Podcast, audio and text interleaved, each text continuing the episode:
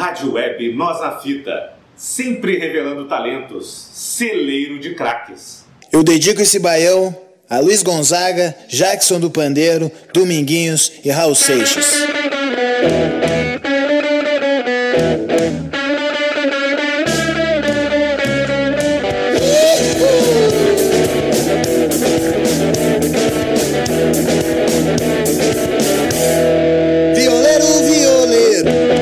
Toque uma pra mim ver. Toque um baião arretado, desses do louco enlouquecer. Olá, amigos da Web Rádio Nós na Fita, bem-vindos ao 24 Pré-Socráticos Futebol Clube.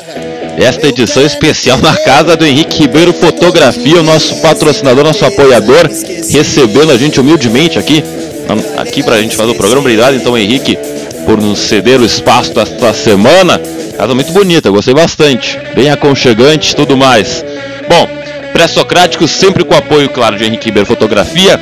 Dadu de Soluções em Comunicação, Confraria do Pastel lá em Vacaria, a Prova Segue Corretora de Seguros Companhia Limitada lá no campus de cima da serra e também a nossa ótica M. Gauer, que fica aqui na Oscar Pereira 3121 em frente ao Colégio Nossa Senhora da Glória, tudo sobre os óculos, lentes de contato, tudo mais, são 30 anos de experiência no mercado, a ótica M. Gauer.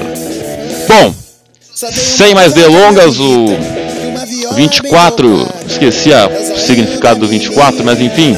Não, le não lembra do 24? É um número cabalístico, não, Felipe Braga? Isso, é o número que no jogo do bicho era do viadinho. É, né? o número do viado, né? Isso. Do viado. No jogo do. É, é verdade, tinha esse. Então, todo... então esse é o 24, o jogo do bicho. Essa semana, Felipe Braga já conversou com a gente, então vamos saber Claro, você pode ouvir antes do destaque de Felipe Braga todos os nossos outros programas anteriores, o nosso Castbox, o nosso Spotify. Essa semana tivemos o programa, entrevista com a atriz Lisiane Medeiros do Grupo Asas, né, ela que performou a peça Milhões contra Um nessa temporada aqui em Porto Alegre, na Casa de Cultura Marquintana e na Sala Álvaro Moreira, lá no Teatro Renascença. E também essa semana tivemos o Amigos das Letras número 3, né? Gilberto Júnior falou sobre Maura Lopes Cansado, uma escritora esquecida, agora começa a ser relembrada, sendo muito estudada. Então, então nos acompanhe no Castbox, no Spotify, no facebook.com.br na Fita, no e estamos ingressando no Instagram em breve, hein?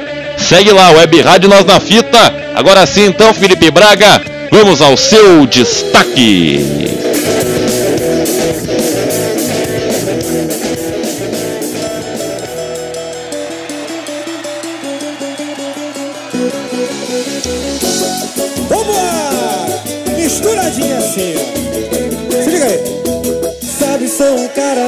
Muito da vida. E já me contento com um pouco de atenção. Você só pensando em ir pra farra com as amigas. Olá, galera, pré-socráticos fã clube. Estamos aqui para o número 24. Eu quero dedicar esse programa número 24 a vários amigos meus aí que se, re- se identificam muito com isso, principalmente lá em Vacaria. E o meu amigo Bira. Esse 24 é pra ti, Bira. Tudo bem, Felipe Braga? Como é que foi a semana aí? Começaste a semana? A semana foi uma semana muito chuvosa aqui em Porto Alegre, no Rio Grande do Sul. Diversas áreas da cidade alagadas e todo o estado sofrendo com as incríveis cheias dos rios. Rio Jacuí, Rio Quaraí. Sabe que esses rios aí são historicamente, ah, historicamente assim, um, entre aspas, um problema para as sociedades aqui sulinas, desde a época dos índios, que os índios já tinham mapeado as suas cheias e os seus ah, problemas crônicos, né, digamos assim, no inverno. Então esse é o teu destaque meteorológico de novo, presidente? Ou não? É, não, eu só estava querendo situar um pouco o pessoal que escuta de longe, mas o meu destaque então tem a ver com essa música, essa música aí que é um, um pagode, pagodezinho em homenagem ao Denilson Show, jogador que marcou história no São Paulo e no Palmeiras, e principalmente na seleção brasileira de 1998, também no time Betis. Ele participa desse clipe, mas por que que eu trouxe isto? Foi campeão mundial em 2002, né? Isso, isso não é 98, Em 98 ele também participou, né? Ah, é, ele participou, ele era uma revelação. é. E daí essa música é sobre o caso Belo, cantor Belo versus Denilson. Ex-jogador que teve mais uma vitória na justiça e encerrado o caso, caso, né? Eu não sou especialista, mas parece que não tem mais como o Belo recorrer. E o cantor Belo que tocava, no, cantava no Soueto na época em que eram amigos e o Denilson resolveu investir na banda. Comprou os direitos autorais do, do Soueto e nisso o Belo resolveu fazer carreira solo bem nessa época. Ficou descontente, eu não entendi bem o que, que aconteceu. Mas o Denilson se sentiu prejudicado financeiramente e agora uma dívida que era de 300 mil reais na época, atualizada agora foi para 5 milhões e não é mais possível recorrer. Então eu penso assim, você não pode esquecer dos irmãos, né? Depois que você se deslumbra, né? A própria banda ali, a própria banda do Soweto, o restante, por causa dessa separação, perdeu muito dinheiro, né? Todos tiveram, a maioria teve a sua carreira frustrada, né? Ele pegou todo aquele know-how, virou um artista solo, né? Pareceu, mas, nem quero falar muito do Belo, porque o Belo tem outras relações escusas, né? Já teve preso, o Belo já teve com relações com traficantes, né? Então até é perigoso a gente comentar muito. Senão o homem vem aí, né? Cobertor de orelha neles. E só para terminar, lembrando que nesse caso os, os integrantes da banda de pagode Soueto processaram o Denilson na época e ganharam dinheiro. E daí o Denilson depois processou o Belo, como se fosse ele o estopim, né? Tal. Então a justiça se manifestou então a favor. Mas outra coisa que é importante de dizer também que a justiça foi muito mais rápida num desses casos, assim, embora venha desde 2000, né? Um tenta eh, boicotar o outro, mas a justiça ela ela se fez para os ricos aí, pelo jeito, né? Não sei se num caso de um pobre contra um patrão eh, ia ser assim o mesmo resultado. Bom, então esse é o destaque de Felipe Braga, mais detalhes do caso Belo versus Denilson aí durante o programa. O Denilson participou do clipe Cobertor de Orelha da banda Turma do Pagode, por isso essa música então, que é a música da semana de Felipe Braga.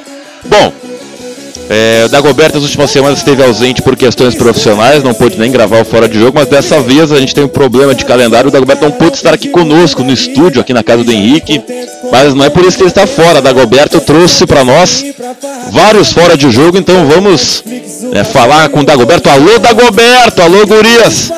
Vamos então ouvir os o destaque de Dagoberto Machado, direto do Fora de Jogo. que me E a noite agarradinho só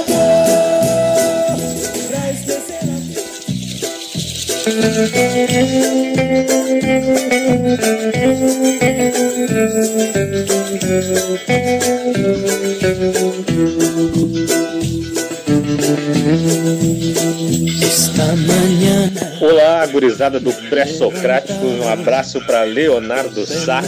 Um abraço para Felipe Braga. Estou aqui de volta no Fora do Jogo. Semana que vem eu tô, se Deus quiser, ir no estúdio com a gurizada também. É, de volta pro Fora de Jogo para falar do meu destaque. Né? O destaque da semana é a dupla Grenal. Dupla Grenal que já classificou para semifinais da Copa do Brasil, que agora encaminharam também, né, a dupla, né, os dois encaminharam a classificação para as quartas de final do, da Libertadores. O Inter que venceu o Nacional por 1 a 0 e o Grêmio que venceu em casa o Libertar por 2 a 0 jogando com um a menos no segundo tempo e dizem as más línguas que também no primeiro. É, então, o meu destaque é esse, o destaque da semana é esse, né? A dupla muito bem, a dupla Grenal sobrando na- nas competições de mata-mata. E quanto à música, a música que eu escolhi hoje é Bela Tchau, que é tema da tema da Casa de Papel, que teve a sua segunda temporada agora, ou parte, né, da sua segunda temporada lançada dia 19 de julho. Uma série fantástica, mas a música tem mais a ver ali com a parte da resistência. Porque fiquei aí esses alguns dias sem aparecer na rádio devido a compromissos profissionais e a rádio foi tomada. O invasor tomou a rádio. A web rádio Nós na Fita virou web rádio Nós na Grêmio. Isso é inadmissível. Alô, Felipe Braga. Colorado tá voltando pra Rádio Web Nós na Fita. Semana que vem tô no estúdio aí e vai ter debate forte, meu garoto. Abração. Bela tchau para Dagoberto Machado. Denúncia, hein? E olha, eu concordo com o Dagoberto, o meu drops da classificação do Inter foi vetado pela direção, sofri censura de gremistas que não estão contentes com o renascimento do Internacional, então corroboro com a denúncia da Dagoberto Machado, sentiu uma invasão gremista forte nos últimos dias na nossa web rádio e vamos abrir uma sindicância. Os verdadeiros hackers não são esses que a Polícia Federal prendeu, a Polícia Federal prendeu, sim os hackers invadindo nosso, nosso, nosso web rádio, Felipe Braga. Absurdo é esse, temos que abrir sindicância. Inclusive, coincidência ou não, teve tivemos problemas técnicos na semana, porque os hackers estão querendo nos derrubar. Os hackers estão querendo derrubar a internacional da web rádio Nós na Fita. Então essa fica a minha denúncia. Bom, seu destaque da Goberto, falando aí do, da dupla, muito bem na Libertadores. Felipe Braga falou do caso Belo Denilson, vai falar mais durante o programa. Então vamos falar de Libertadores, vamos falar de coisa boa. A Libertadores voltou e é nosso primeiro assunto aqui do Pré-Socráticos 24, número do Bira. Isso é o Bira, né? É o Bira, né, Felipe Braga? Vamos então com a Libertadores.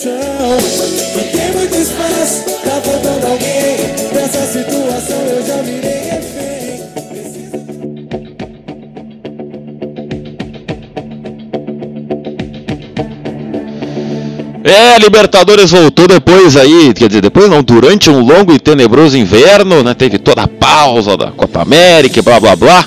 Bom, tivemos o seguinte. Na terça-feira, o Cruzeiro empatou com o River 0x0. O River errou um pênalti no último lance lá na Argentina. Bom resultado para o Cruzeiro. Tivemos o Palmeiras que saiu perdendo 2x0 quando estava 2x1. O seu Morro Garcia que fez dois gols por ter feito terceiro de pênalti errou.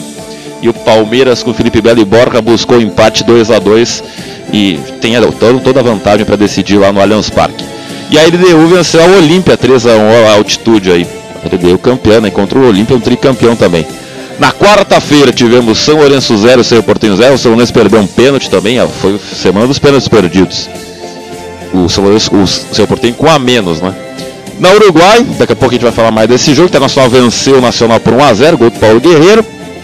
Né, O Inter foi o único visitante que venceu né, nessa, jogo, nessa fase de ida. Também na quarta-feira, o Flamengo de Jorge Jesus, olha, Ângelo Antônio Ferreira já tinha avisado. Você ouviu em primeira mão no Web Rádio na Fita. Jorge Jesus vai, começou sua derrocada. O Emelec meteu 2 a 0 no Flamengo com um a menos. O Diego também lá se quebrou, machucaram o Diego, quebraram o tornozelo do Diego, só, volta no ano que vem. Flamengo aí precisa reverter o resultado do Maracanã se quiser classificar. E na quinta-feira o jogo. Ah, e também na quarta-feira, o Boca é o Boca, né? O Boca é um animal diferente. Ah, numa fase de grupos levou 3 do Atlético. Aí chegou na fase decisiva na Arena da Baixada, meteu 1x0 no Atlético. Decide na bomboneira, muito perto de se classificar. O sempre temível Boca Juniors. E na quinta-feira, Felipe Braga, então, vamos começar com o Grêmio. Quinta-feira o Grêmio. O Grêmio foi Grêmio, foi copeiro e foi imortal. Porque com 10 jogadores, uma expulsão inadmissível e irresponsável do Jeromel. A estrela de Renato brilhou como sempre, porque ele bota o David Braz, tira o André para recompor a defesa, bota o Tardelli tão criticado por, pelo Renato, pela direção, pelos torcedores. E o, e o Diego Tardelli meteu o gol, primeiro gol, e o segundo gol foi o David Braz numa cabeçada, os dois gols do Grêmio de bola parada. O Grêmio que não fazia gols de bola parada, tinha muita dificuldade porque os times se fecham né, contra o Grêmio. E o Grêmio às vezes não consegue invadir a área tabelando, fazendo aquelas triangulações lindas. Mas enfim, o Grêmio com a menos abre 2 a 0 e talvez seja o time mais tranquilo pro jogo da volta. Pode até perder por um gol de diferença lá no Paraguai. E se fizer um golzinho, um golinho na Libertadores tem gol fora, obriga o Libertar a fazer 4. Então, Felipe Braga, fale um pouquinho sobre essa vitória fundamental, imortal e copeira do Grêmio, mais uma na Libertadores. A nossa vitória ontem foi uma vitória muito mais maiúscula do que a vitória do Grêmio sobre o Bahia, por exemplo, na Copa do Brasil. Ontem o Grêmio mostrou que é um time assim com muita qualidade de grupo que se dá o luxo de ter o Diego Tardelli no banco de reservas. E sobre o David Braz, é uma grata surpresa que, bem dizer, na primeira participação dele, sim, no momento realmente decisivo, ele já tenha feito um gol. Um gol assim muito, é, já deu para perceber. Essa é a primeira coisa que me veio foi assim: é um zagueiro artilheiro. Rio Grande do Sul que é famoso por ter zagueiros artilheiros, talvez aí esteja despontando mais um depois do, da expulsão do Jeromel, que o Grêmio ficou realmente ali num momento abalado em campo, né? Mas parece que cresceu a males que vem para o bem. E depois eu quero ter um espaço para falar sobre o André Balada, uh, que não é nenhum André Catimba. Bom, antes de então de falar do, do André, falar um pouquinho primeiro tempo. O Grêmio no primeiro tempo foi muito. O Grêmio tentou uma blitz ali, o Libertar acabou ali quebrando o jogo. O Grêmio ali com dificuldade de criar, o Grêmio não estou muito a gol. No segundo tempo, com a expulsão, uma entrada lamentável do Jeromel, é, ele acabou. Perdeu o jogador. E o Libertar, claro, cresceu, né? Pô, tô com a mais, vou tentar fazer o resultado aqui fora para decidir em casa.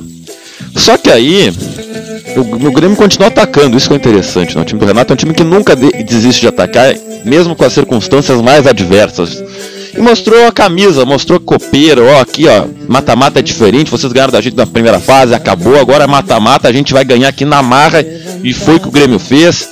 O Tardelli finalmente deu uma resposta mínima, né? Fez o gol que se espera, um gol de 9, um gol de puxeta ali, né? Entrou no lugar do Jean-Pierre, talvez possa estar renascendo no Tardelli, que depois teve, teve problemas ali de depressão, enfim, uma outra, um outro capítulo à parte na vida pessoal dele.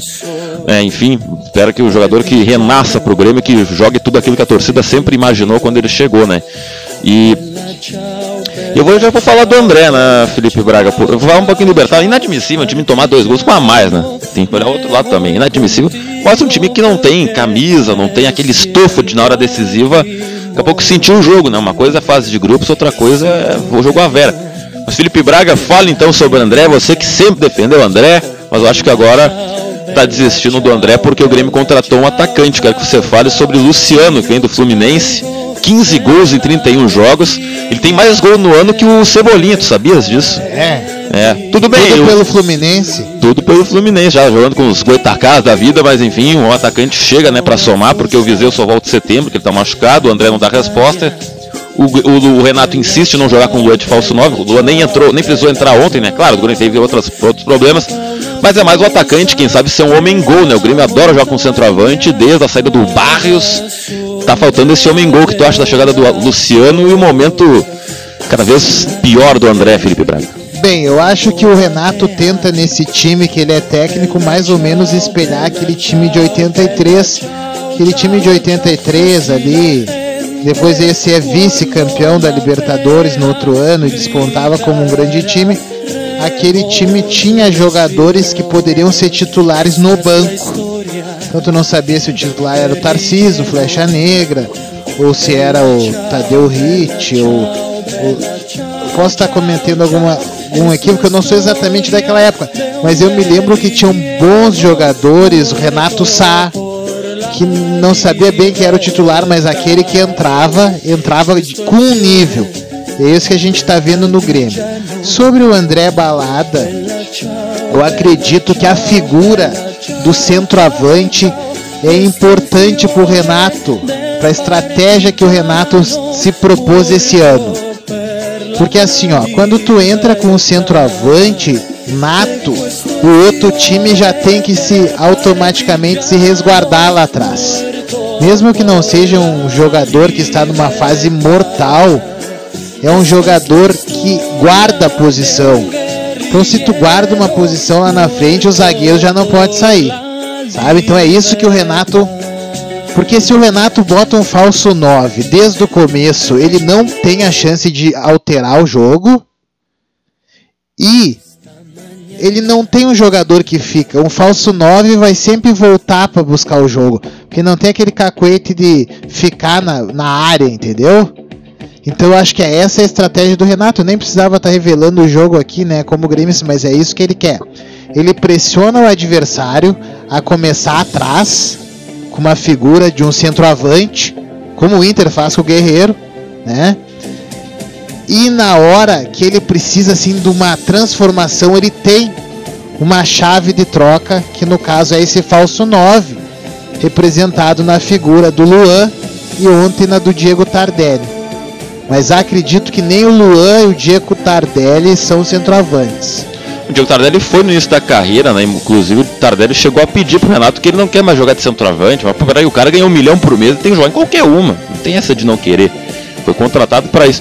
Mas e o Luciano gosta dessa contratação? Ele também não é um camisa 9 clássico, ele não é um cara corpulento, ele também é um cara de movimentação. Ele bate muito bem na bola, mas ele também é um cara de movimentação, Felipe Braga. É, eu acho que o Luciano, esse, é um cara que, que pode vir a somar, porque estava num bom time, um time de camisa, que é o Fluminense, né? Tricolor das Laranjeiras. Mas me parece mais uma contratação bruxista do Renato. Porque o Renato ele gosta de ter os seus bruxos, e a gente já falou aqui no pré-socrático várias vezes sobre isso. O Renato não comporta um time sem bruxaria. Ah, isso qualquer técnico, né? Todo É. técnico tem bruxo. E o Renato, ele tem os seus, o André Balada é um deles. Agora ele chamou outro, né? Olha, eu não sei. Esse Luciano parece um Nilmar, ele tem uma característica meio de Nilmar, assim. Não, não exatamente, é um mais um. Ele é canhoto, né? Ele é Ah. um.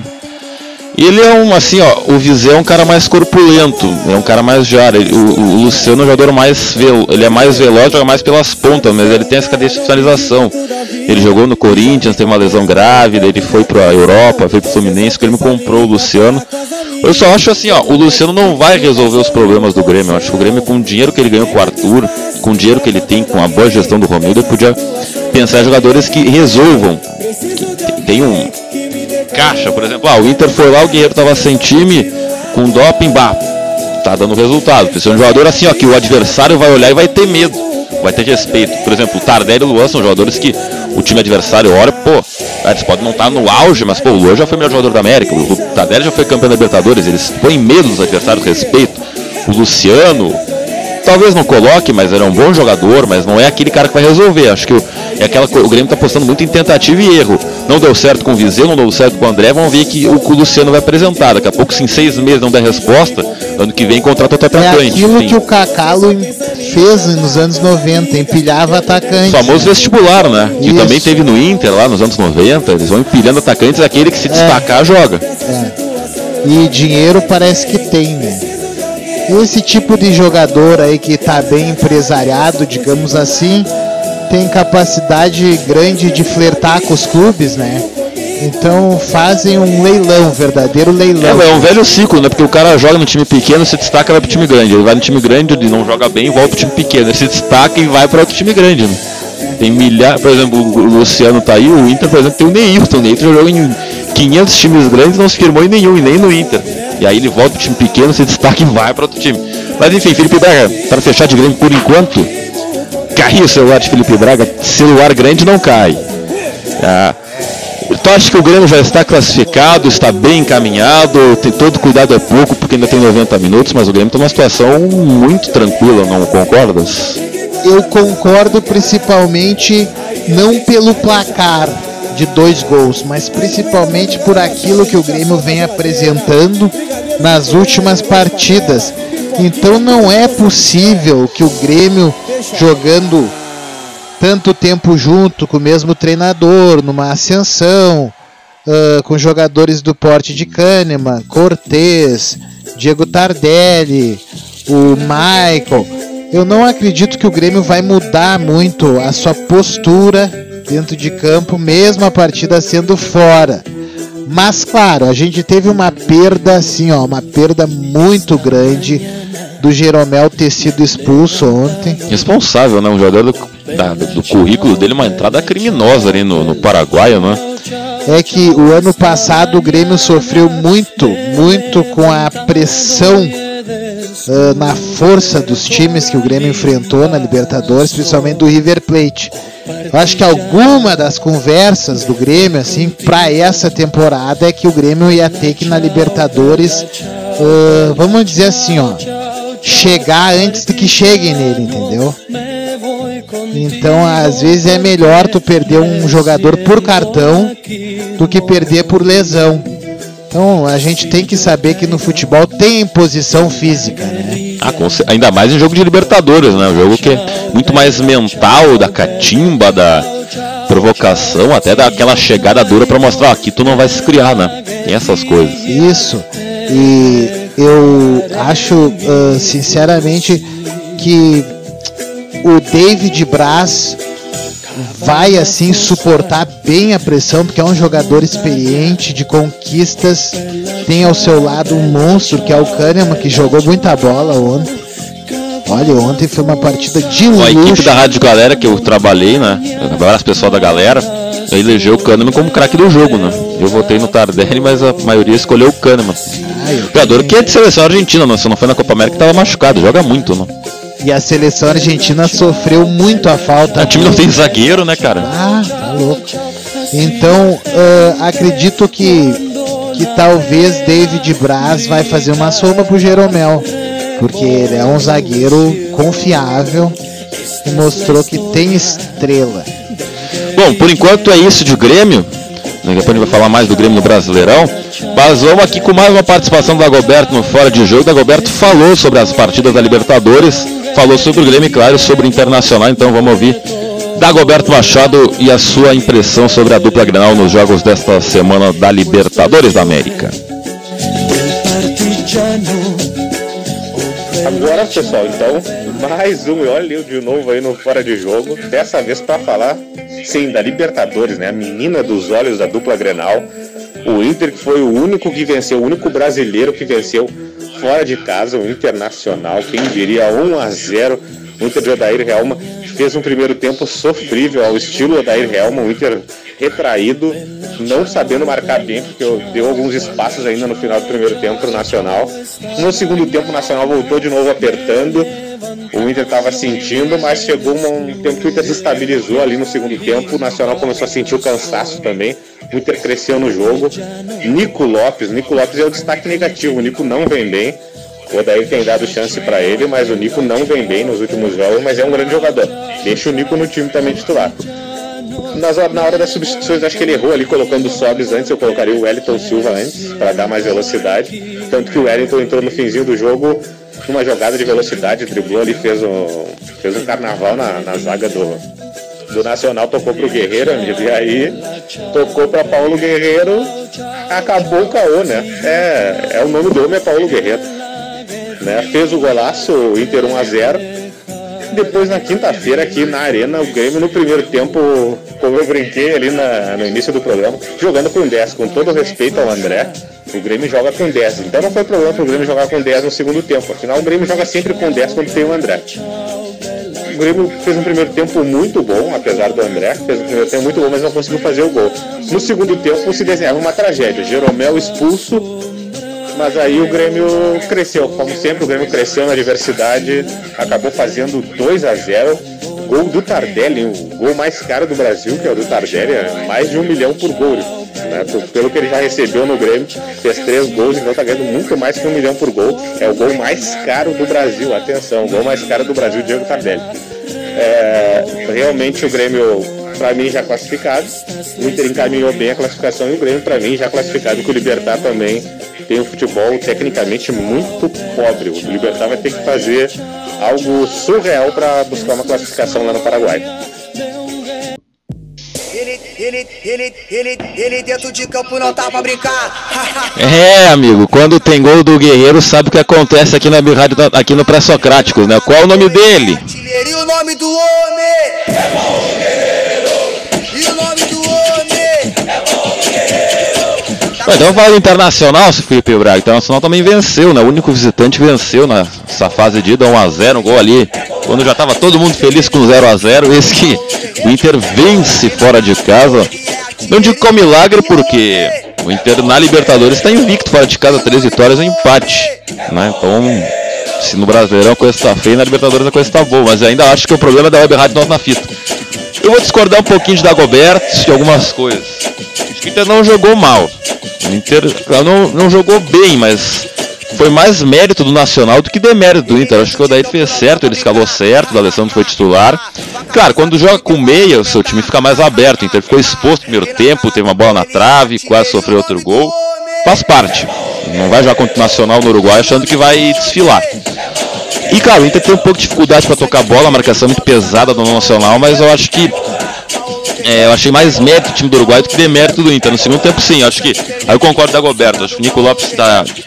Sabe quantos jogos o, o Nico Lopes não faz um gol, Felipe Braga? Quantos? 18. Desde abril. O último gol do Nico Lopes, o Guerreiro ainda estava suspenso por doping. O Luan tirou a zica, o Tardet tirou a zica, mas o Nico Lopes segue na ruim. Eu acho que está na hora de um banco pro Nico Lopes. O problema é que não tem quem botar. Acho que o sobe titular na ponta esquerda não é a melhor para ele. Wellington Silva na CNTP. Tem que botar o Wellington Silva. Eu sou um fã do Wellington Silva, defensor árduo aqui do Pré-Socráticos, a nossa tartaruga ninja colorado, o Mbappé. Que ele é igual uma tartaruga ninja, Felipe. Não sei se tu viste. Ele é igual uma tartaruga ninja. E entrou em 10 minutos ali, driblou e não foi fominha. Ele poderia ter feito qualquer atacante faria, ele dado um chute, podia ter feito gol, mas ele deixou, quem sabe, o Paulo guardou.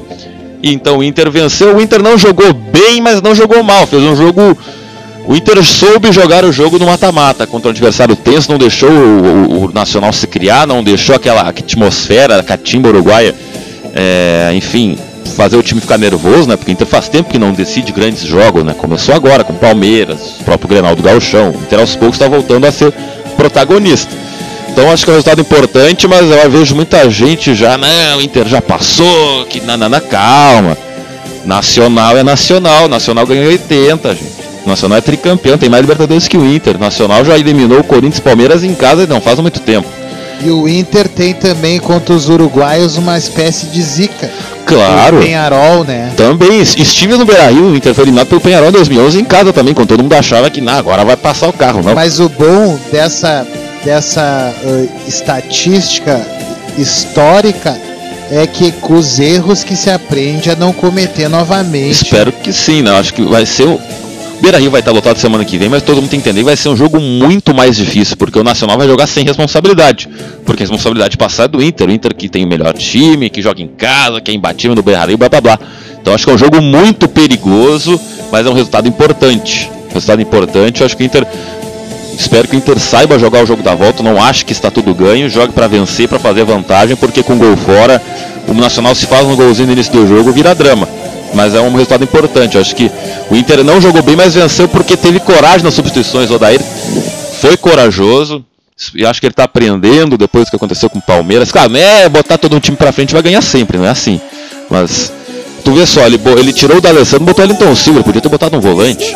Ele tirou o Lindoso, que era volante, botou o Nonato, que jogou mais ofensivo. E o Odair, que já é um dos, acho que o décimo técnico que mais treinou o Inter, uma coisa assim. É, ele tá 20 meses, né? Desde o. Desde o 20 meses consecutivos. Nem o Abel, que foi campeão do mundo, ficou 20 meses no comando do Inter.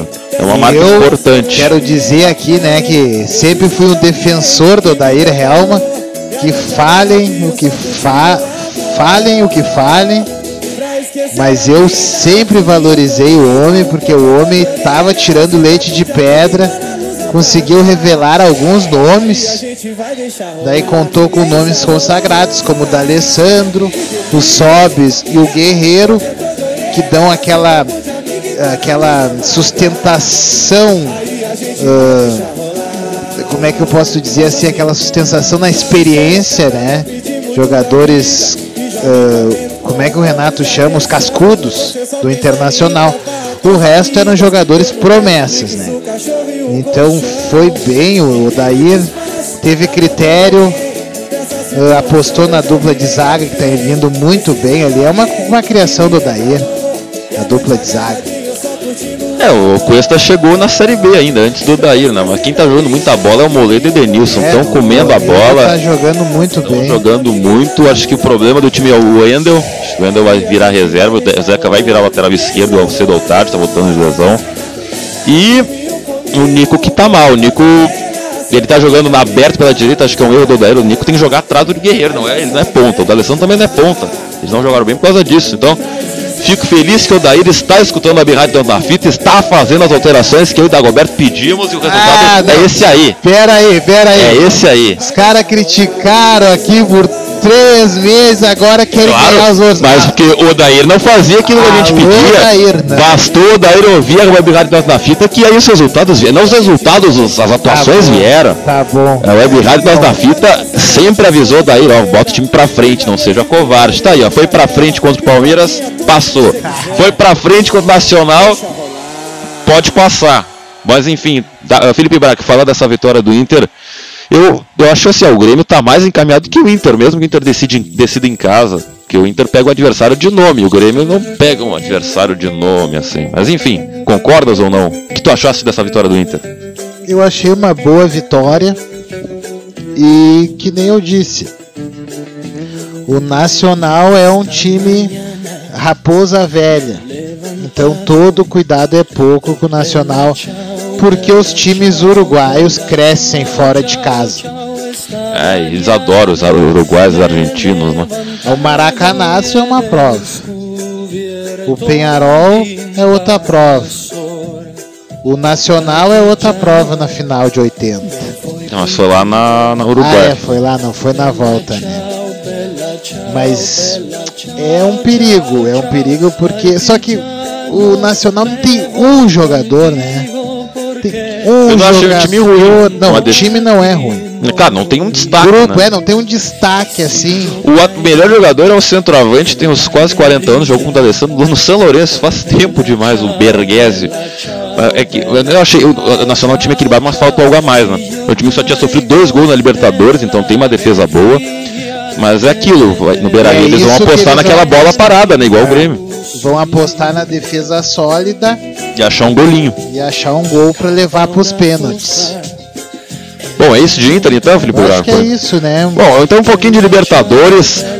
Ângelo Antônio Ferreira avisou, olha o Jesus aí, o Flamengo tá com. Fala um pouquinho rapidinho dos brasileiros. Cruzeiro empatou fora, decide em casa com o atual campeão River. Não, o Cruzeiro que tem uma grande, um grande histórico contra o River Plate também, né? Parece que bobeou, deu, ele se enfrenta. Então vamos ver se dessa vez o Cruzeiro consegue, né? Porque é uma rivalidade Brasil-Argentina aí que não fica fora de campo. O Palmeiras quase foi surpreendido pelo Godoy Cruz, mas buscou empate. Pode aí sai o adversário do Grêmio, né? Jogou muito o mal. Palmeiras ou o Godoy Cruz. Tu acha, que dá- acho que vai, pode dar uma zebra lá em não São pode, Paulo. Mas, mas pelo menos está mostrando que o Palmeiras não é tudo aquilo. Mas o placar que mais assim me, me deixou assim surpreso, não é o placar, mas decepcionado foi com o Atlético Paranaense, que teve a chance de fazer o empate, né, cara? O, o Atlético Paranaense parece aquele time que nunca consegue ser grande. É, mas ele tá, grande. ele tá chegando, né? Ganhar Sul-Americana, é um passo, tá é, bem é um nas passo, mas, finanças. né? mas enquanto ele dá um passo, os outros dão três passos. Vê o Grêmio. O Grêmio dá um passo maior que o outro. Ah, mas aí não dá pra comparar o o. Inter já tá se recuperando nos seus passos de Mas sempre. é que aí é difícil, né, pro Atlético. Não tem o investimento que tem Inter e Grêmio. Ah, mas olha o tamanho daquele Mas o estádio. Atlético. Olha o tamanho, só um pouquinho. Olha o tamanho do estádio. Mas o Atlético já, hoje ele já é maior que o Botafogo, que o Olha o Fluminense. tamanho do. que o Vasco. Olha o tamanho da cidade. Talvez a cidade com melhor qualidade de vida. Eu Mas acho- não é uma potência futebolística, nunca foi, né? Não. Agora que tá sendo, graças à organização do Atlético. Não, eu acho É, que olha, assim, resultado perfeitamente normal perder do Boca em casa. Não, o Boca é muito sim, gigante. Mas errar um pênalti no último minuto, eu acho que daí é, um, é a representação dessa quase, quase que eu venho dizendo. Falta alguma coisa. Eu acho que o próprio Curitiba era assim. O próprio Curitiba, nos seus momentos de glória ali, chegava na final, chegou duas vezes na final da Copa do Brasil seguida e perdeu. Em Sabe? casa. Então tem alguma coisa ali que, na minha humilde opinião, faz com que o futebol paranaense sempre vá correr atrás. Sempre. Não, eu acho que não tem demérito pelo pro Boca, porque o Boca é isso aí, cara. Libertadores é isso aí, fase de grupo só serve pra classificar, a competição começa no mata-mata. Eles foram lá na catimba no jogo, jogaram a estratégia deles, meteram 1x0 e papum. Então, é- e, e o grande destaque, o homem chegou. O Rossi. De Rossi, De o Rossi. ídolo De Rossi, Tu saiu da Roma e veio pra cá pra jogar no Boca. Que loucura, cara. Imagina. Grêmio, quase. Imagina, Tu cara. vê, né, cara? Acho que o Boca agora. Que se divo, cara, isso é, completo, isso é demais. Imagina um cara que é dono de Roma. Mas tu viu na ele- E veio pra cá pra Tu Argentina. viu Isso é ele. Tá, então vamos fazer o resgate histórico, porque ali na Argentina tem uma comunidade italiana muito grande, né, cara? É, é, ali na Argentina chegou a vir mais, mais italiano pra lá do que pro Brasil. Então eles têm uma comunidade muito grande ali. Ítalo-Argentina. Só que ele já tava meio assustado no aeroporto, tu viu? Ah, mas, mas os italianos já são malucos, mas os Não, argentinos mas são os mais, né? italianos são os malucos mais comportados. Ali os argentinos. Maluco tavam elegante, né? Elegante, às vezes a gente tá. Ei, irmã! Já tava bem louco. Ah, tem que ser. Mas o De Rossi também é maluco dentro de campo, ídolo. Meu sonho, eu acho que vou realizar meu sonho de ver De Rossi em campo. Não pude ver Totti, mas acho que vou ver De Rossi. Ué, quem sabe dá um Inter e Boca. É, só, só pode a final, né? O, O Grêmio e Grêmio e Boca, Boca. Só, mas só na final daí. Mas o jogo é em Santiago, no Chile, né? É. Enfim. Mas o meu sonho é ver De Rossi, tô feliz demais. Podia estar na Roma. Os desgraçados acabaram com a Roma. Tiraram o Totti, tiraram o De Rossi, enfim. Vou parar por aqui, senão vai virar um muro das lamentações, Felipe Braga. É. O É. italiano se resume, infelizmente, nessa época em Juventus. É. Eu, ah, eu tava assistindo uns compactos. Agora o Mazola, Mazola tava completando 80 anos, aquele jogador que Italiano. campeão- não É, Brasil, Ítalo, Bra Ítalo brasileiro É. é. que ganhou em 58, né? E depois se naturalizou italiano e jogou as outras copas pela Itália. Daí não ganhou mais títulos pela Itália, se eu não me engano, mas ganhou muitos campeonatos E foi italianos. artilheiro da Champions League. Um né? craque, um craque. Ô meu, tem os golos dele no YouTube, cara. Não, ô meu, tu não imagina. Ô meu, a gente hoje vê esses jogadorzinhos aí, cara, comparado assim com o Evaristo de Macedo, Mazola, um Pelé, um Garrincha, um Djalma Santos, não tem comparação, cara. Meu, esse Mazola de bra... Não, e o cara ah, os zagueiros eram ruins, não eram, cara. Os caras eram muito bons, cara. Ô, Meu, tu vê um gol desses caras, a bola veio de esquerda, eles batem de esquerda. Bola veio de direita, eles batem de E direita. aquelas bolas que pesam quando chove, era um né? tijolo, de né? Couro, sei lá. Mas, ô meu, que craque, que craque. Bom, isso de Libertadores. Semana que vem tem os jogos da volta. Vamos repercutir os classificados. Esperamos nós que Grêmio Inter confirmem as classificações. Vamos voltar com o Dagoberto para falar agora de Brasileirão, né? Grêmio Inter deve jogar com os times reservas, então vamos botar a opinião do Dagoberto. Dagoberto fala rapidinho do Grenal. E, enfim, ele deu um recadinho também para vocês, hein? Se- Escutem o recado de Dagoberto sobre Brasileirão e outros assuntos. Voltando aí no Fora de Jogo agora para falar do Campeonato Brasileiro, né?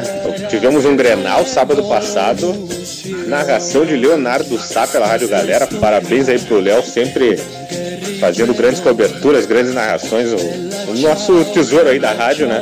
Parabéns pro Léo, pros outros colegas também da Rádio Galera, né? E quanto ao Grenal, né? Um jogo, esse sim é o Grenal protocolar. Um Grenal, um Grenal que deu sono. É, nenhuma equipe queria ganhar. É, um Grenal realmente terrível. O, o fato do Grenal foi o pós-jogo lá, aquela confusão. Que eu não vou entrar no mérito da questão. Acho que todo mundo tem que se preservar. Então não houve cuidado por parte da torcedora gremista. A parte da torcedora colar é também lamentável. Então, fatos lamentáveis que eu prefiro nem comentar muito. Agora a próxima rodada do brasileiro. O Inter, provavelmente com o time reserva, vai enfrentar o Ceará no Beira Rio. Vou estar narrando esse jogo lá pela galera no sábado às 19 horas. E o Grêmio vai enfrentar o CSA na segunda-feira. O Grêmio também provavelmente vai pôr o time reserva, mas o Grêmio com mais chances de vencer nessa rodada, porque o CSA é um dos times mais fracos aí do, do brasileiro. É, de Brasileirão era isso, né? Porque agora as atenções todas voltadas realmente para Libertadores da América e para Libertadores da Várzea também, que tem no próximo domingo, dia 4, tem Libertadores da Várzea na Web Rádio Nós na Fita. Libertadores da Várzea, dia 4 de agosto, ao vivo, exclusivo na Web Rádio Nota Fita. No programa da semana que vem traremos muito mais informações completas, os grupos, as equipes, os cal o calendário de jogos. Transmissão da abertura domingo, 4 de agosto, ao vivo, exclusivo na Web Rádio Nota Fita, na live do Facebook, nosso, web, no nosso site Web Rádio Nota Fita, .minharadio.fm, Felipe Braga. Tá chegando a hora, né? A hora tão aguardada. Alô, Joel Peixe todos os times aí envolvidos. Vamos ter essa experiência única para gente. Vai ser um aprendizado muito grande. Estamos a todo vapor para cobrir a primeira Copa Libertadores da Várzea a ser realizada a partir de 4 de agosto. Uh, e vai até dezembro, com certeza vai dar muito o que falar. Estaremos lá com a equipe completa e uma boa jornada para gente. Então é isso. Semana que vem um programa com mais detalhes das equipes, dos grupos, do calendário de jogos. Libertadores da Vada está chegando.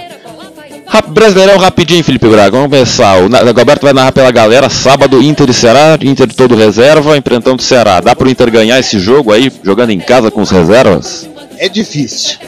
É difícil. Acho que é difícil porque o Internacional está com a cabeça toda voltada para o jogo de quarta-feira pela Libertadores da América. Partida de volta contra o Nacional, como a gente já se referiu aqui.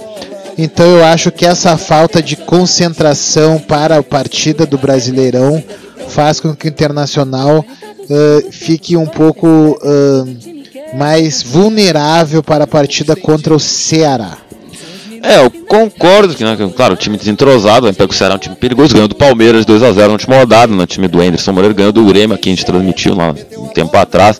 Mas acho que dá pra ganhar, 1x0 chorado, no estilo Odair, acho que dá pra ganhar. Não dá pra exigir muito time reserva, um time sem desentrosamento, ainda mais o Sobis, que é o grande líder desse time reserva, não vai jogar, tá suspenso, enfim. Jogo difícil. O Grêmio, a pergunta que não quer que ela vai. O jogo vai ter transmissão da BR na Fita, segunda-feira, 8 da noite. Os reservas do Grêmio pegando do CSA. A gente tem que tirar essa zica, hein? A gente tem que tirar essa zica. Pro... Se, a... Se o Grêmio não ganhar do CSA fora de casa, eu larguei. E é o único jogo que a gente tem chance de transmitir uma vitória fora de casa, Felipe Braga. Mas é os reserva, né, cara? Mas o time do Argel, dá pra ganhar do time do, Argel? Argel, vai, eu não acredito. Será que o CSA vai passar o trator no time reserva do Grêmio ou o Grêmio vai passar enfim, o trator? valorizando o Argel, né? Andou numa fase crítica. Ah, eu acho que ah, não dá para exigir muito do time reserva, até porque o Grêmio vai estar tá também com foco total na Libertadores da América. E é uma viagem maluca, né? O Grêmio vai tá em Porto Alegre, vai para Lagoas e na quinta-feira vai para Paraguai. É uma viagem maluca, né? É, é um desgaste viagem... maluco. Acho que o único titular vai jogar é o Jeromel, né? Que foi expulso. É, vamos ver como é que ele tá de, de condições físicas, né, para isso. Mas com certeza deve jogar o Luan. Tardelli. Tardelli é o goleiro o reserva PP, que é bom também. O Júlio César. O Júlio César. O Paulo, acho que o David Braz não joga porque ele vai ser o é, titular, vai jogar o Paulo Miranda. Um dos dois joga, eu acho. Já joga o Paulo Miranda e o Jeromel. O Jeromel é o único titular. Ah, é, então. o Jeromel se dá, então vai bem com uma dupla de zaga boa. É, então o Grêmio tem uma boa chance, né? O Jeromel é 30% do time, né? É, o Grêmio ganha sem dificuldade, todo respeito ao CSA. E se o Grêmio ganhar, vai embolar tudo. É, o Grêmio tá quatro jogos invicto né, no Brasileirão, são três vitórias e um empate no Grenal. O Grêmio é o décimo primeiro, mas tá tudo, tudo embolado ali, né? Uma vitória, ganha várias posições. E o, é Palmeiras já mostrou que não é tudo aquilo. É, tá um momento turbulento, né? Será que o Palmeiras vai me derrubar? Vamos ver. Mas então, vai ter transmissão segunda-feira, Felipe Braga? Não, nós vamos ter que combinar. Eu, por mim, pode ter. Mas eu tava falando, queria falar um pouco do Santos. Do Bruxo São Paulo da Goberto se emociona cada vez que ele vê o carequinha, hein? É... Não quero, mas toda vez que ele vê o carequinha ação, ele se emociona. E o Santos não tá na Libertadores. Né? Nem na Sul-Americana, nem na Copa Santos do Brasil. é o que o, tava o Inter ano passado se dedicando exclusivamente pro brasileiro. Então é uma chance ainda que o Santos tem um time bom, cara. Mas não tem elenco, acho que isso pesa, não tem grupo. Mas tem um, mas tem um grupo talhado pro Campeonato Brasileiro. Aquele ah, é a escola Santista de Futebol é uma escola das mais assim particulares do futebol brasileiro. Essa renovação de jovens, esse jeito assim, entre aspas, moleque de jogar bola.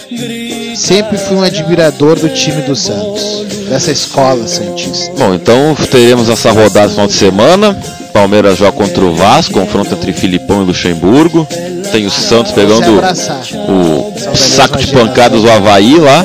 O Santos pode ser líder do campeonato. Enfim, mas vamos, vamos combinar, acho que vem bom ter um CSA e Grêmio transmitir segunda-feira na boa, hein? Vamos combinar isso aí, talvez teremos, né? Que jogo segunda de noite complica. É que eu tenho uma gravação com a Mimi Johnson até às 6. Opa! Até às 6. Ah, vamos que vamos, vou ver com os guris aí. É, a princípio, então, eu deixo aberto a transmissão do jogo do Grêmio na segunda-feira.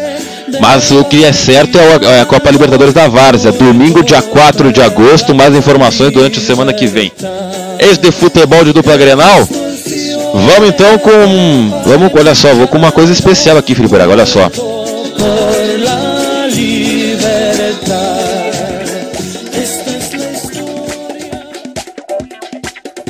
Na quadra são cinco, parece um milhão. É raça, coragem, suor, coração. É grande a fibra, maior a torcida. Associação Carlos Barbosa de Futsal, ex-campeã da Libertadores de Futsal. Teve o torneio semana passada lá no Paraguai, ganhou de Cerro Portenho.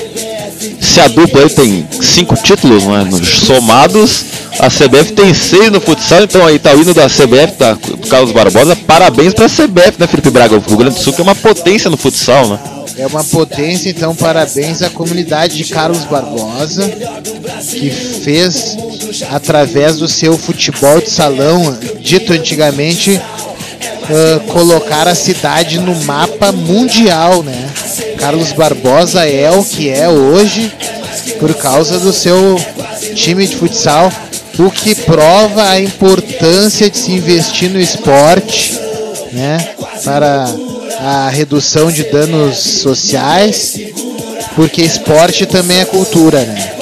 Então todo mundo que sabe mais ou menos da importância de se investir uh, no esporte sabe que vai muito além do esporte, vai vai realmente na redução dos danos sociais, na ampliação cultural de uma comunidade, na congregação assim uh, comunitária, então as pessoas se envolvem em torno de um mesmo sentimento. Isso faz com certeza bem para a cidadania do modo geral. Então, parabéns para Carlos Barbosa. Tinha que deixar esse registro aí, né, que eu, eu vi um pedacinho do jogo, foi no final de semana passado, enfim. E o Choco jogou ou não? Ah, nem sei os jogadores, mas essa experiência. Pô, eu lembro que o futsal passava na TV, né? Quando tinha o Inter ainda, tinha o Atlântico Sul, né? Acho que era o Atlântico. Eu acho que o Atlântico tem ainda. Ainda tem, né? Mas tinha a rivalidade é. do Carlos Barbosa com o Atlântico, Atlântico tinha o Inter é. no salão, tinha o. Forte. Aí tinha na Liga Nacional, Liga Futsal, tem o Jaraguá, né? O Falcão jogou no Jaraguá, jogou lá no Isso. São Paulo, enfim. Parabéns para a CBF. Vamos para o próximo assunto, pré-socráticos.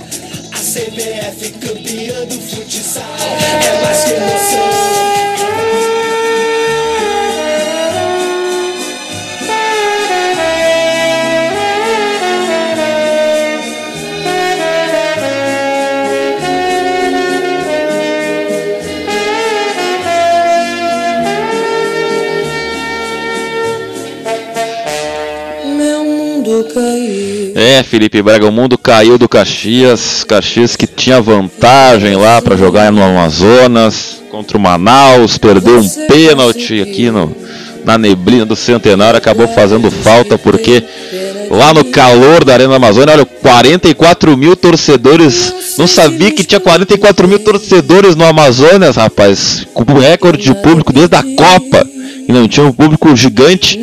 E o Manaus meteu 3 a 0 no Caxias e o Manaus então sobe para a Série C junto com o Ituano, o Brusque aqui de Santa Catarina e o Jacuipense da Bahia. Então o Brasil, o Brasil não, o Caxias pelo segundo ano consecutivo bate na trave e permanece mais o ano da Série D. Né? O Caxias está classificado para a Série D do, ano que vem junto com o São Luís de Juí e agora vai ter a Copa Federação Gaúcha. Então que ficou no quase, né? Que pena pro Caxias, né, Felipe Braga? Com essa é, música triste aí que a gente o fala. O Caxias, ele é aquela mesma síndrome do Atlético Paranaense. Falta um pouco mais de ambição para os times. Falta aquele plus plus a mais, já dizia o Já poeta. diria o poeta, aquele plus a mais e acaba batendo na trave. Mas não deixa de estar de parabéns o Caxias. Agora vai ter que se dedicar somente aos certames aqui no estado do Rio Grande do Sul que ele faz parte. Trabalhar para quem sabe tirar esse estigma de time do quase, né? Bom, tirar essa música triste, então o Caxias segue aí na série. Na série C. ah, na série D, perdão. Fala dos resultados na série B. É, rapidinho, abrindo aqui a tabela, Felipe Braga, porque o, o Brasil jogou dois jogos né, nessas, em poucos dias. Em casa, na estreia do Bolívar, foi derrotado pelo Paraná por 1 a 0 E na segunda-feira foi ao Recife jogar contra o esporte do Guto Ferreira. O Gordiola empatou num bom resultado lá em 0 a 0 no Recife. Ah, aqui a tabela, o Brasil de Pelotas é o. Brasil de Pelotas ele é o 13 terceiro com 13 pontos, né? 13 13, 13 pontos. É, agora vem para a 12 segunda rodada. O líder é o Botafogo de São Paulo, tem 23, o Paraná é vice-líder 22, o Botafogo. Não, o Bragantino é o líder 23, o Paraná tem 22, o Botafogo de São Paulo tem 20, o Londrina tem 20. Então os times de São Paulo aí, maior investimento dominando a Série B por enquanto. E o Brasil de Pelotas na próxima rodada joga no. Que dia joga o Brasil? O Brasil joga sábado, 7 da noite, lá na Arena Pantanal, em Cuiabá, contra o Cuiabá. Esse time veio da Série C. E por falar em Série C, Felipe Braga, é, abrindo aqui, os gaúchos estão muito bem na C, né? Infelizmente não deu pro Caxias, mas aqui na Série C, como diz o outro, vamos ver como é que estão os grupos aqui, grupo B. São José é o líder, né? O Zequinho, o Zeca Vírus, líder, o Zequinho que veio da Série D, então tá estreando na Série C, líder 22 pontos. O Juventude é o terceiro com 20. E o Ipiranga é o sexto com 18, mas tá brigando ali com o Remo, com o Paysandu, com o Volta Redonda. Então os gaúchos muito bem, faltando cinco rodadas aí para acabar a- essa fase de grupos. Ipi- na última rodada, então, ah, deixa eu abrir aqui. Deixa eu clicar aqui, não abre aqui agora. Vamos lá, internet, me ajude. Aqui, na sexta-feira, o Ipiranga empatou com o, o Remo 1 a 1 na sexta-feira passada, lá no Colosso da Lagoa, da Lagoa. São José, o Zequinha, o Zeca Vírus atropelou o Atlético Acreano, fez 3 a 0 em casa. E o Juventude perdeu para o Boa Esporte por 2 a 0 lá em Varginha. Agora, então, nesse sábado, o Ipiranga vai a Tombe, enfrentar o Tombense, também um time de Minas.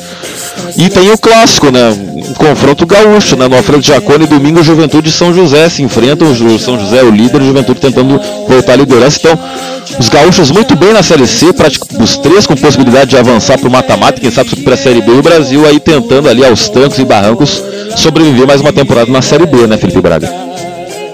É, vamos ver. Eu tô cobrando da Federação Gaúcha de Futebol muito mais investimento nos times que estão disputando as séries B, C e D do Rio Grande do Sul, porque eu já expliquei aqui que fica muito mais fácil se vários times estejam disputando uma mesma série B, por exemplo. Porque daí as viagens ficam menores, né? Eles se enfrentam por aqui mesmo, então isso cansa menos, tem menos viagem, menos cansaço de viagem e a gente acaba dominando o campinho, digamos assim. Então, alô Federação Gaúcha de Futebol, vocês fizeram um bom trabalho para os times do interior no gauchão, mas falta, no meu ver, apoio na divisão de na série B, na série C. Talvez o Caxias tivesse tido mais um apoio aí, não teria perdido para um time de Manaus lá. Bom, então acho que é isso das- dos times gaúchos. Lembrando que agora em agosto vai começar a Copa da Federação Gaúcha, Copa Silverard, né? Homenagem ao mítico funcionário do Grêmio que acabou falecendo esse ano, né? Bom, hora de parar a trilha, porque vocês já sabem, quando para a trilha, começa agora o programa homenagem desta semana, Felipe Braga, sobre os 95 anos de Nelson Sargento. 95 anos muito bem vividos de seu Nelson Nelson Nelson Torres, alguma coisa assim sobre o nome do Nelson Sargento. Ele nasceu dia 25 de julho de 1924, essa semana fez 95 anos, na Santa Casa da Misericórdia, na Praça 15. Filho de Rosa Maria da Conceição e Olímpio José de Matos, né? é, Nelson Matos. Né? Rosa Maria era empregada doméstica e cozinheira. Trabalhava e morava com Nelson na Tijuca, na casa do comerciante Manuel Ferreira Dias, que era atacadista de secos e molhados na Rua do Acre, no centro. Seu pai, cozinheiro de profissão, trabalhava no Armazém Dragão. Nelson conviveu pouco com o pai. Encontravam-se esporadicamente, pois quando conheceu ele não morava mais com sua mãe. O Olímpio morreu de gangrena depois de um acidente na cozinha de um restaurante. Uma panela de água quente caiu em seu pé e, não sendo tratado, acabou falecendo. Sua mãe saiu do emprego na, da casa dos Ferreira Dias e indo morar no Morro do Salgueiro, em um barraco alugado. Para se sustentar, ela passou a lavar a roupa de várias famílias. Nelson entregava as roupas lavadas no bairro da Tijuca. Foi lá no Morro do Salgueiro que Nelson, então com 10 anos de idade, tomou conhecimento do samba, desfilando e tocando tamborim na escola Azul e Branco. Ali havia ainda outras duas escolas, a Unidos do Salgueiro e a Depois Eu Digo. José Casemiro, conhecido como Calça Larga, uma liderança no morro, uniu todas elas, nascendo assim o Acadêmicos do Salgueiro. Sua mãe morava com um senhor de idade avançada, chamado Arthur Pequeno, que trabalhava como tecelão da fábrica de tecidos Bom Pastor e era grande amigo de Alfredo Português, importante compositor da Estação Primeira de Mangueira. Com o falecimento do companheiro, Rosa Maria teve muitas dificuldades para se manter com Nelson no Morro do Salgueiro. Alfredo Português convidou-a para morarem com ele em sua casa na Mangueira. Ele morava numa parte do morro conhecida como Santo Antônio. Alfredo Português era empreiteiro da construção civil e um excelente letrista. Era uma figura diferente naquele universo, um português que compunha sambas. Nelson despontou para a música na adolescência, quando Alfredo Português descobriu o talento que surgia no jovem. Compuseram, em 1955, o samba enredo Primavera, também chamado de As Quatro Estações do Ano, considerado um dos mais belos de todos os tempos. Nelson integrou o conjunto A Voz do Morro ao lado de Paulinho da Viola, Zequete, Elton Meideiros, Jair do Cavaquinho, José da Cruz e Anescarzinho. Entre seus parceiros de composição musical estão Cartola, Carlos Cachaça, Darcila Mangueira, João de Aquino, Pedro Amorim, Daniel Gonzaga e Rô Fonseca. Escreveu os livros Prisioneiro do Mundo e Um Certo Geraldo Pereira. Atuou nos filmes O Primeiro Dia, de Walter Salles e Daniela Thomas, Orfeu, de Cacá Diegues, e Nelson Sargento, Nelson Sargento da Mangueira, de Estevão Pantoja, que lhe valeu a premiação do Kikito aqui no Festival de Gramado pela melhor trilha sonora entre os filmes de curta-metragem. Nelson Sargento é um ilustre torcedor do Vasco da Gama, tendo participado do mega show comemorativo dos 113 anos do clube, onde apresentou sua música Casaca, Casaca, exaltando seu amor pelo Vasco, que é uma música que o, Eurico Miranda sempre cantava, né, quando o Vasco era campeão. Em 2017, Nelson Sargento teve seu show. Nelson Sargento convida eleito com acompanhamento do grupo Reduto e participações de Monarco, Criolo, Diogo Nogueira, Sandra de Sá, Denegrindo e Alcione. Por votação popular, segundo o Guia Folha de São Paulo, como o melhor show nacional daquele ano. No ano passado, o show Nelson Sargento Convida aconteceu no Teatro da UFF, em Niterói, com acompanhamento do coletivo Sindicato do Samba e participações de Áurea Martins e Edil Pacheco. No Rio de Janeiro, tem, tem acontecido na sala Baden Powell, com acompanhamento do coletivo Sindicato do Samba. Já teve a participação da soprano Anastácia McKenna e no dia 3 de outubro né, do ano passado teve a presença da baluarte do samba Giovana e da jovem muito talentosa cantora e compositora Priscila Tossan. Priscila Tossan. Nelson Sargento, em 2017, com a realização da Fundação Sesgran Rio, foi o grande anfitrião do projeto Griots da Cultura Popular Brasileira, da qual participaram os Griots Monarco, Rubem Confetti, Tantinho da Mangueira e Tia Maria do Jongo. O projeto consistiu no encontro em uma roda de diálogo dos griots com crianças e jovens da favela da Mangueira. Em 2018, o projeto continua também com a realização da Fundação Cisgran Rio, dessa vez na Casa do Jongo, na Serrinha.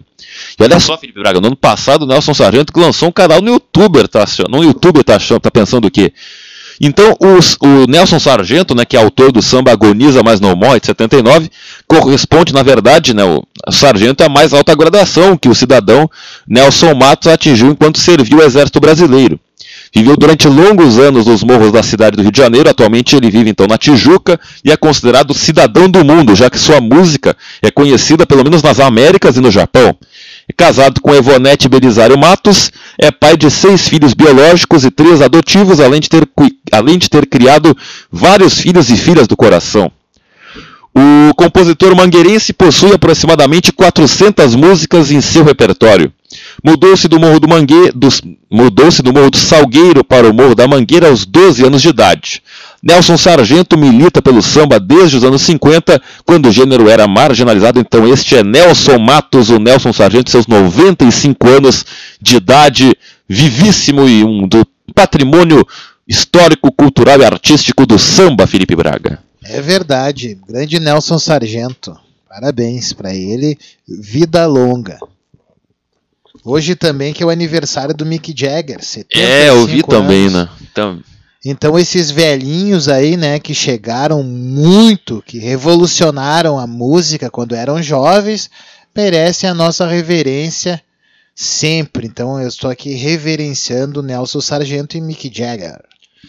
É isso então de Nelson Sargento, Felipe Braga. É isso então, por mim é isso. Bom, então vamos encerrar o Pré-Socráticos 24. Quero dar meu destaque Teu final. destaque então, final, vai lá então. Vou botar a música aqui. Felipe Braga, o seu destaque final, por favor. Eu tenho então. eh, Eu tenho aqui, se o Leonardo me permite, eu tenho dois destaques. Com certeza.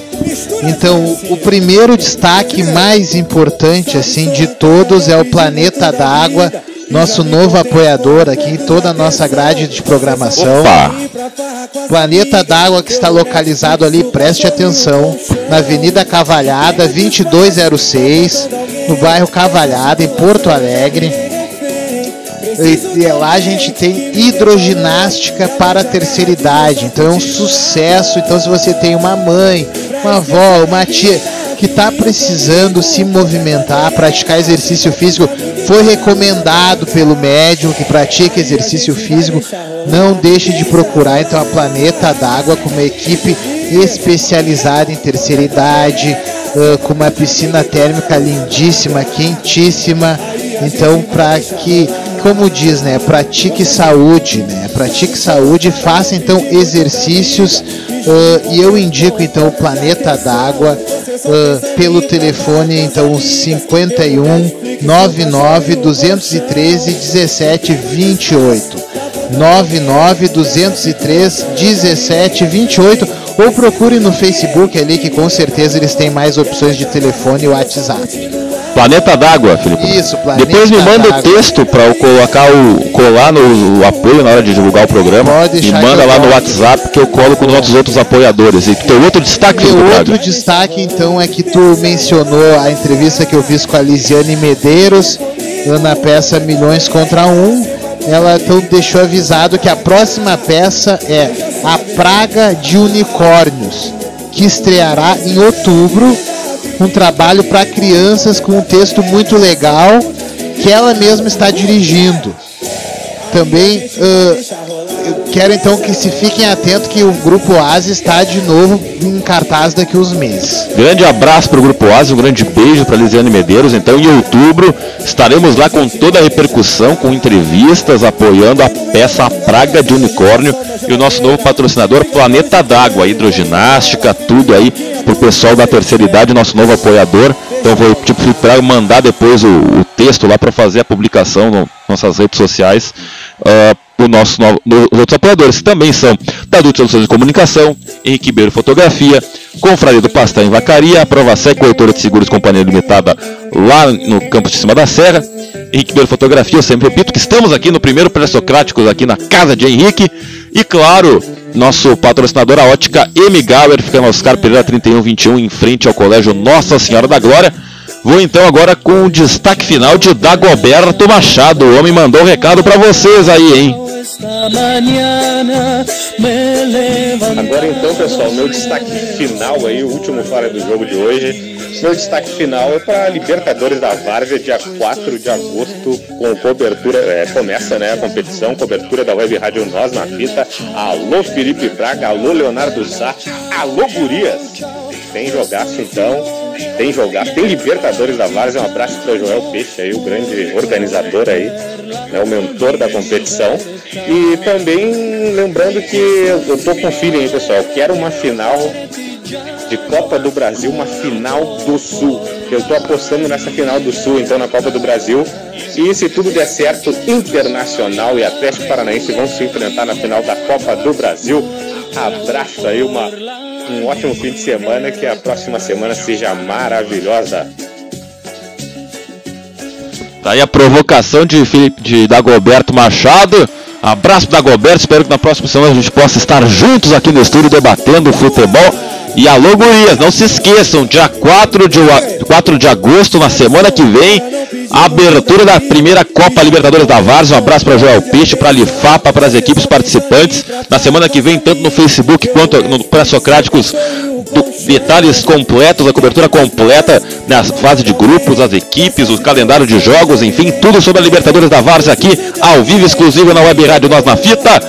Vamos então encerrando esse 24 Pré-Socráticos. Você pode acompanhar este e outros programas no Castbox, no Spotify, no nosso facebook.com/barra Rádio Nós na Fita. E claro, essa semana tivemos como homenageado Nelson Sargento e a música então para encerrar esse programa vai ser sobre Nelson Sargento. Não, eu não confesso, não sabia se é uma composição dele, mas ele interpreta a famosa música Falso Amor Sincero nesse nesse falso amor sincero bela tchau para vocês, até semana que vem. Obrigado, Felipe Braga, nossos apoiadores. Até semana que vem. Fui! Netflix, o cachorro e o colchão. Amor é bonito. Ela finge que me ama e eu finjo que acredito. Por isso eu vivo a dizer que o nosso amor é tão bonito. Ela finge que me ama e eu finjo que acredito. O nosso falso amor é tão sincero. Isto me faz bem feliz. Ela faz tudo que eu quero. Eu faço tudo que ela diz. Aqueles que se amam de verdade invejam a nossa felicidade. Por isso eu vivo a dizer que o nosso amor é tão bonito. Ela finge que me ama e eu finjo que acredito. O nosso amor é tão bonito. Ela finge que me ama e eu finjo que acredito. O nosso falso amor é tão sincero, isto me faz bem feliz.